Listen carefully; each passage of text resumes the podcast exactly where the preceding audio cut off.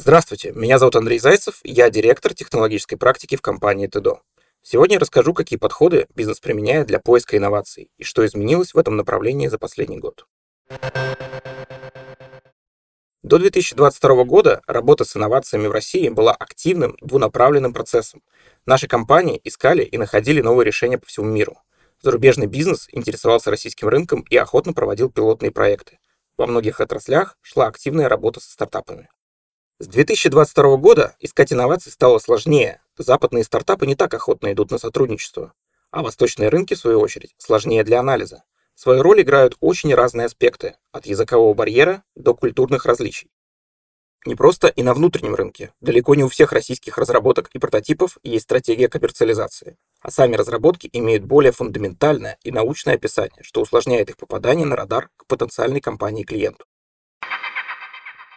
Если кратко, то с сегодняшними источниками инноваций сложнее сотрудничать. Они меньше ориентированы на коммерцию и менее активны в вопросах проработки совместных пилотных проектов.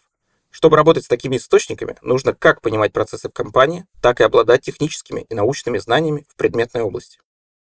Мы в ТИДО активно помогаем нашим клиентам выстроить процессы поиска и адаптации инноваций в новых условиях, и сегодня я расскажу о нашем подходе.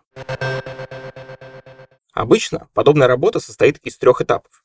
Сначала мы очерчиваем список потенциально интересных направлений для анализа. Сразу скажу, что поиск инноваций – это не только поиск IT-продуктов.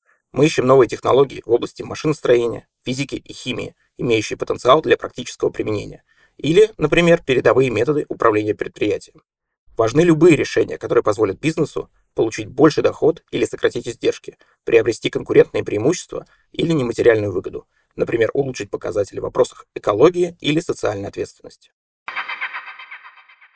Мы работаем с устоявшимся списком открытых и закрытых источников, от резидентов венчурных хабов до патентных бюро и пилотных проектов, которые проводят конкуренты наших клиентов.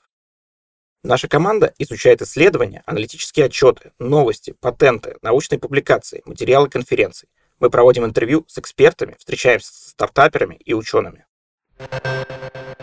На втором этапе мы проводим скрининг решений по степени инновационности и применимости. Например, о беспилотном транспорте говорят уже давно, хотя необходимая законодательная база только формируется. Также в компании могут быть и внутренние ограничения для внедрения решений. Все эти факторы учитывает модель оценки, разработанная командой TEDO. На третьем этапе мы вместе с клиентом отбираем приоритетные инновации для внедрения. Существует несколько способов приоритизации. Можно отталкиваться от уровня готовности технологии или же от готовности бизнеса и процессов, смотреть на уровне сопутствующего риска или на открывающиеся возможности. В итоге список инноваций раскладывается на три корзины. В первую попадает то, что уже можно брать в работу. Во вторую, что требует проработки, но в краткосрочной перспективе можно внедрять. И в третью, что релевантно в средней и долгосрочной перспективе, но сейчас стоит понаблюдать за развитием этой технологии. Мы рекомендуем проводить обзоры инноваций минимум 1-2 раза в год. Обычно подготовка одного обзора по направлению занимает 2-3 месяца. Какую пользу обзоры инноваций приносят бизнесу?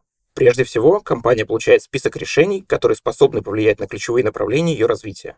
Владельцы продуктов и процессов экономят время на поиск новых идей. Кроме того, такие обзоры – это инструмент для сравнения с конкурентами и хороший способ повысить осведомленность сотрудников компании об инновациях. Важно отметить, что обзор нельзя считать успешным, если отобранные идеи не будут внедряться. И внедрение – самая сложная часть работы.